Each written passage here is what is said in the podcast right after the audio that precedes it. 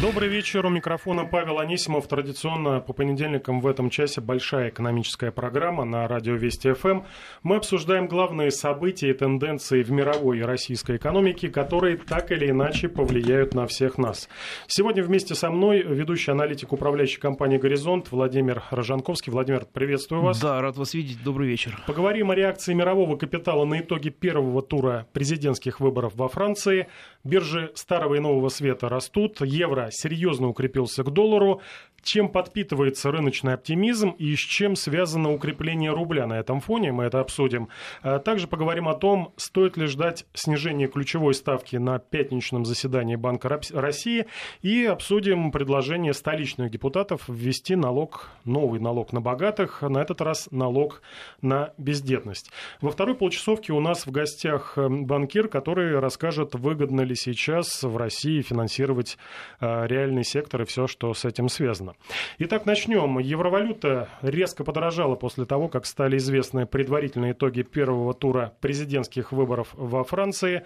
А, укрепление идет по всем фронтам, в том числе и к российскому рублю. 60 рублей 66 копеек. Столько сейчас дают за единицу европейской валюты. При этом э, доллар теряет позиции достаточно существенно, более процента теряет э, к рублю, 55,88. И это несмотря на падающую нефть, 52 доллара 10 центов за э, бочку смеси Brent, больше полупроцента потери. Но так или иначе видим мы, да, что оптимизм, инвесторы, возможно, с каким-то облегчением выдохнули, когда увидели итоги первого тура президентских выборов. Путевку во второй тур получили лидеры движения на марше Эммануэль Макрон, прозванный в народе кандидатом Ротшильдов, об этом тоже уточним, почему он кандидат Ротшильдов, и лидер Национального фронта Марин Ле Пен, кандидат от народа, как она сама себя а, называет. Ключевыми проблемами в экономике, с которыми придется столкнуться новому президенту, это безработица, стагнация в экономике, дефицит бюджета, и торгового баланса. И в этой, в этой связи э, французы, я думаю, выбирают между двух таких противоположных позиций, взглядов на то, как будет развиваться не только экономика Франции, но и Евросоюза. Макрон за поддержку свободного предпринимательства, укрепление Евросоюза и единой э, валюты евро, за многостороннее соглашение о свободной торговле, в том числе и с океанскими партнерами. А Марин Ле Пен против ЕС, она хочет отказаться от евро, чем шокировала э, многих, э, в том числе и э, во Франции.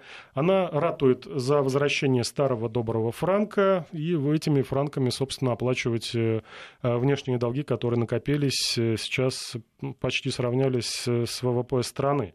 Владимир, на ваш взгляд, чья экономическая программа, по крайней мере на словах, выглядит сильнее, Макрона или Ле Пен? Но на самом деле это совершенно не похожие друг на друга кандидаты. Об этом, по-моему, все говорят. И западные СМИ, и российские тоже. Потому что действительно такого полярного отношения к э, проблемам Европы, по-моему, Европа не видела со времен Деголя. И э, если говорить об экономических программах, ну, собственно говоря, э, Макрон э, именно в том плане, что он э, работал вместе с Оландом, Э, говорит уже о том, что вряд ли он сможет сейчас э, что-то свое предложить. По всяком случае, история, вот я тоже старался вспомнить э, там с Труманом, да, и с Рузвельтом и так далее. То есть те люди, которые вместе работали, они продолжают по инерции Э, ту же самую исповедовать линию поведения, просто по той причине, что если бы вдруг они этот поезд развернули на 180 градусов, тогда придется признать, что половину жизни ты делал что-то неправильно, и теперь оставшаяся половина жизни тебе дана для того, чтобы это исправлять. Поэтому этого не было никогда, и, скорее всего, этого и не будет при Макроне. То есть Макрон будет дальше тянуть э, вот эту лямку Евросоюза, которую на себе достаточно безуспешно Оланд тянул, и вряд ли вот эти все яркие войска, безусловно, у него харизма, он яркий лидер, он, так сказать, и неограниченный бюджет. Э, финансирует его Ротшильды, он в этом Но это еще нужно, нужно доказать, как говорится. Но, тем не менее, да, я слышал об этом, о том, том, что, ну, они, конечно, в ужасе от избрания Трампа президентом США и теперь пытаются хоть как-то спасти ситуацию в еврозоне. Но у меня такое ощущение, что Макрон немножечко припозднился. Вот если бы он был вместо Оланда, и если бы еще в те годы, когда рынки были более или менее в порядке, он чуть более независимую политику проводил в отношении Брюсселя, то, возможно, сейчас бы и не пришлось бы э, говорить о вот этих э, массовых терактах, которые происходили в Париже, в других городах Франции, о том, что имеется колоссальнейшая проблема с иммигрантами. И возможно, что я как бы вот в глубине души это самое большое, то, что я думаю, что можно было бы предотвратить, это, конечно, убийство Мамара Каддафи и развала Севера Африки. А, все говорят, у меня знакомые банкиры в британских банках, ну, я не знаю, может быть, мне так попадаются друзья, что единомышленники, ну, процентов 80-90 людей здравомыслящих, они сожалеют о том, что произошло конкретно в Ливии. Даже э, Ирак отдельной темой сейчас стоит. А вот именно Ливия, ну, посмотрите, что произошло там. И Франция, поскольку она э, через Средиземное море граничит с Ливией и со всем э, севером Африки, ну, там, конечно, больше алжирцев, но все равно приток беженцев, он, а, ну, это классический анекдот про грабли, которые обратным концом бьют, э, как говорится, вот э, неосмотрительного хозяина этих грабель и так далее. То есть я считаю, что Макрон может быть хорош, но он был бы хорош э, вот в начале нулевых. А, с точки зрения э, избирателей Марины Ле Пен, читал, смотрел интервью, читал интервью с теми, кто за нее собирался голосовать, но, кстати, как и а, на примере Трампа, не все, в том числе и из элиты, признавали, что они поддерживают этого кандидата, слишком он выделялся на общем фоне, а, но так или иначе доводы... Другого не было. Доводы, да, доводы тех, кто голосовал в первом туре за Марину Ле Пен, они понятны, по крайней мере, на таком вот, ну, скажем так, семейном уровне, а, потому что говорят о том, что общеевропейский рынок обходится Франции дороже, чем а, он дает этой стране, да. и а, что признают, да, будут определенные проблемы, чтобы повернуть рынок вспять, отказаться вслед за Британией от единого европейского экономического пространства, чтобы не тянуть лямку за страны, которые сейчас сидят на дотациях в преддефолтном положении и всем довольны. И э, говорят, да, надо повернуть это все вспять, почему бы не попробовать? Вот один из тезисов. Э, второй тезис, что из-за глобализации французские компании уходят за рубеж, и уходят за рубеж, э, мы знаем, кстати, тоже примеры французских компаний, которые разместили производство, в том числе и у нас. Э, французы недовольны, что у них сокращаются рабочие места, и поэтому они голосовали за Ле Пен. Почему таких оказалось Но мост, меньшинство? Вернее, стену не удастся построить с Сирией, а, потому что у Франции с Сирией нет общей границы, в отличие от США и Мексики. То есть там каким-то другим способом придется действовать. Частично обозначили, каким способом. Там Ангела Меркель пыталась договориться с Эрдоганом о том, что Турция будет транзитной зоной для беженцев. Но, видите, не договорились. И ведь здесь какая ситуация? То, что э, гонор рушит вообще все начинания. То есть э, очень такие сильные политики, э, в каком плане сильные? Ну, отстаивают свою точку зрения до победного конца. Что Ангела Меркель, что Эрдоган. И тут вдруг на фоне этого появляется, ну, откровенно говоря, по крайней мере, он такое впечатление производит, достаточно э, такой импозантный, ну, как бы сказать, благодушный, улыбчивый такой, знаете, молодой человек. Э, и не получится ли это так, что это, это будет, это, во-первых, будет колоссальнейшим подарком лично для Ангелы Меркель, которая теряет свои рейтинги. Мы уже знаем, что в передней Померании она выборы проиграла.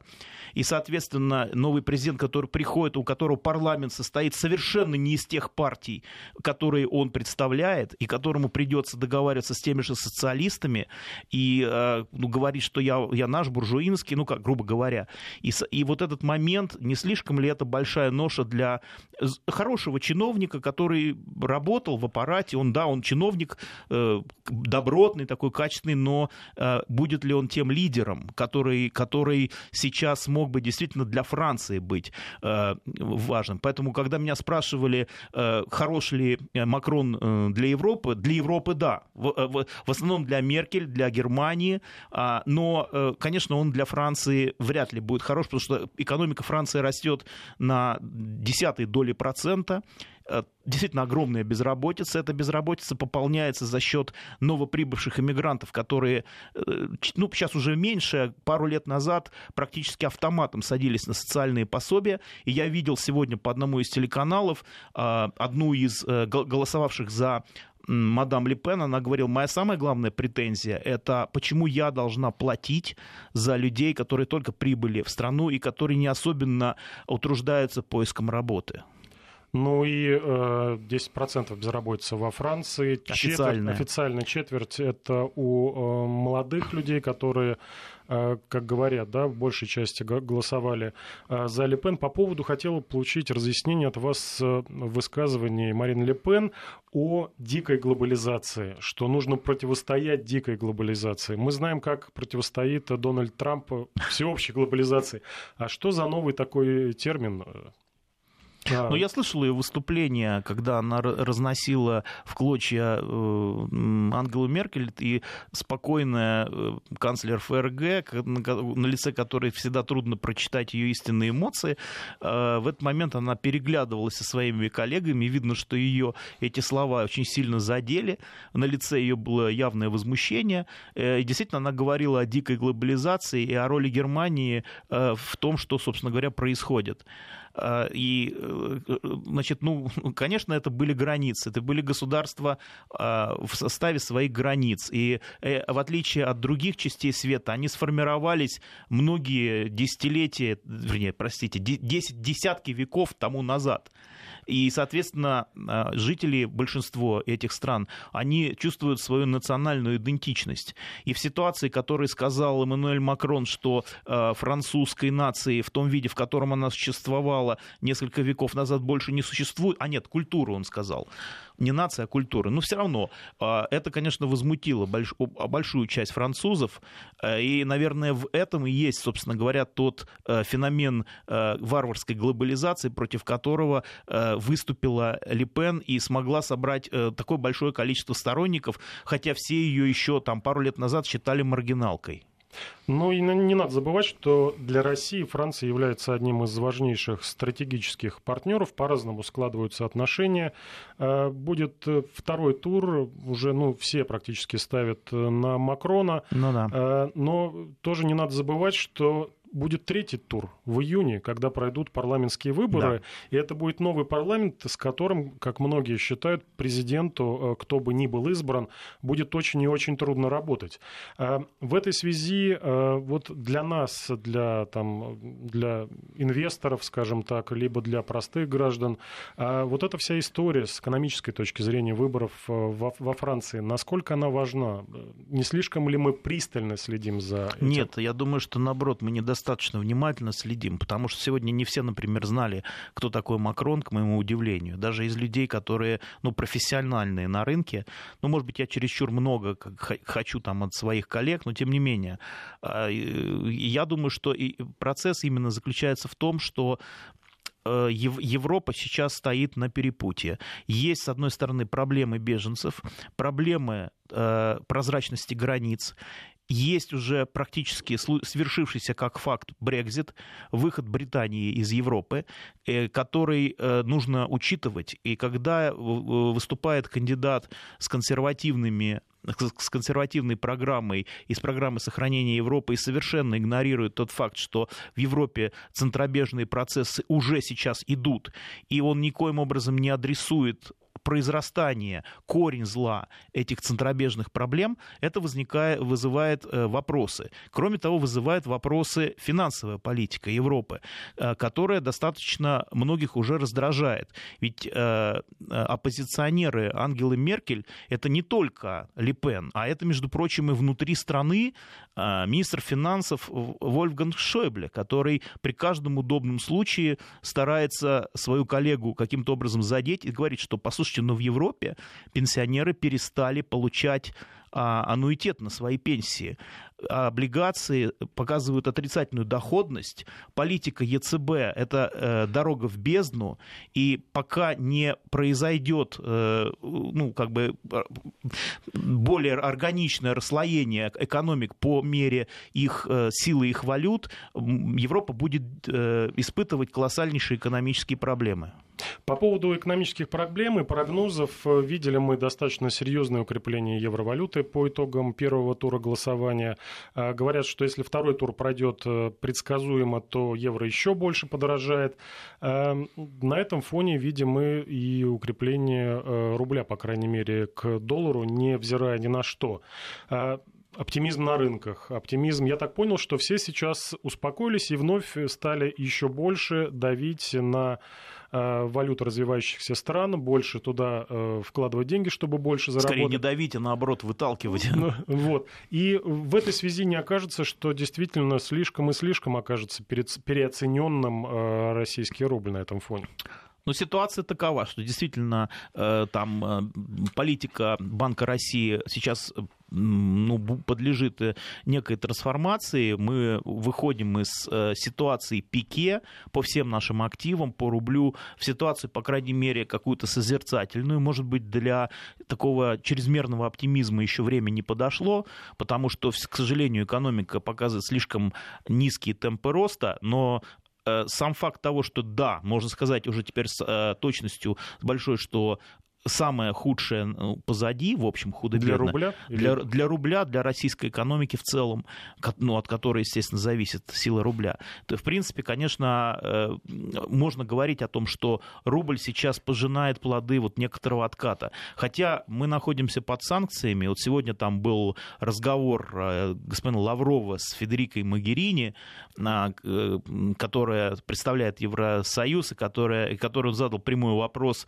собственно говоря, почему почему там санкции на, на, наложили на только одну из двух конфликтующих сторон. По Мин... Да, давайте мы, Киев, да. да, соответственно, ну, как-то разберем эти э, Минские соглашения, выясним, кто в, каком, в какой мере их выполнял. Ну, то есть, собственно говоря, рубль сейчас выглядит бенефициаром, поскольку все ожидают притока э, иностранного капитала, э, поскольку дальше вряд ли будут ужесточать санкции, а по мере их снятия сюда будет какой-то, хотя бы даже пусть спекулятивный коллективный капитал, но заводиться.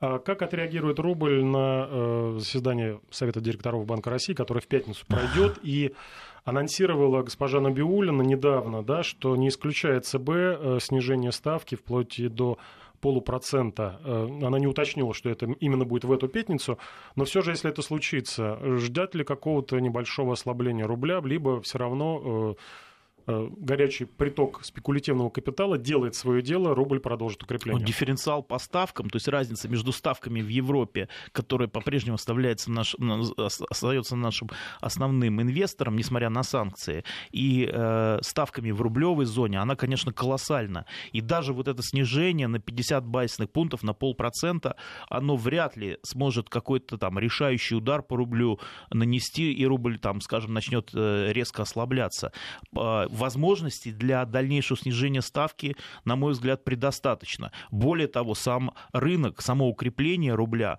оно как будто бы подстегивает и намекает на то, что давайте уже переходить от слов к делу. Но вопрос для меня звучит немножко по-другому. А понижа, э, понижая учетную ставку, ЦБ делает правильно, но он не контролирует э, процессы, происходящие в среднем и розничном сегменте банковского рынка. И, к сожалению, кредитные ставки снижаются очень очень маленькими темпами. А мы хотели бы в первую очередь увидеть это, а не действия регулятора. Но мы видим э, другие предложения, в частности, от столичных законодателей э, возродить налог на бездетность, но для обеспеченных людей э, немного времени остается. Ваша идея, на ваш взгляд, получит распространение? Почему именно на богатых? У них просто много денег, поэтому с них можно еще что-то взять? Ну, во-первых, порог богатства необходимо уже давно определить. Он как-то до сих пор в воздухе витает. Во-вторых, такие налоги, они не популярны, но они почти везде в мире действуют, потому что вас кормит ваш ребенок в старости. Если у вас нет ребенка, то, соответственно, вас должен кормить чей-то другой ребенок. Но богатого будет кормить его капитал вместо ребенка. А, ну, вообще да, но здесь, наверное, на слово богат, богатый определить Тут просто речь идет о том, что надо, да. перераспределить э, в, для многодетных семей. Э, Все, что мы успели обсудить с Владимиром Ржанковским. Ну, Благодарю вас, Владимир. Напомню, у нас в гостях был ведущий аналитик управляющей компании «Горизонт» Владимир Ржанковский. Продолжим через несколько минут. Не переключайтесь.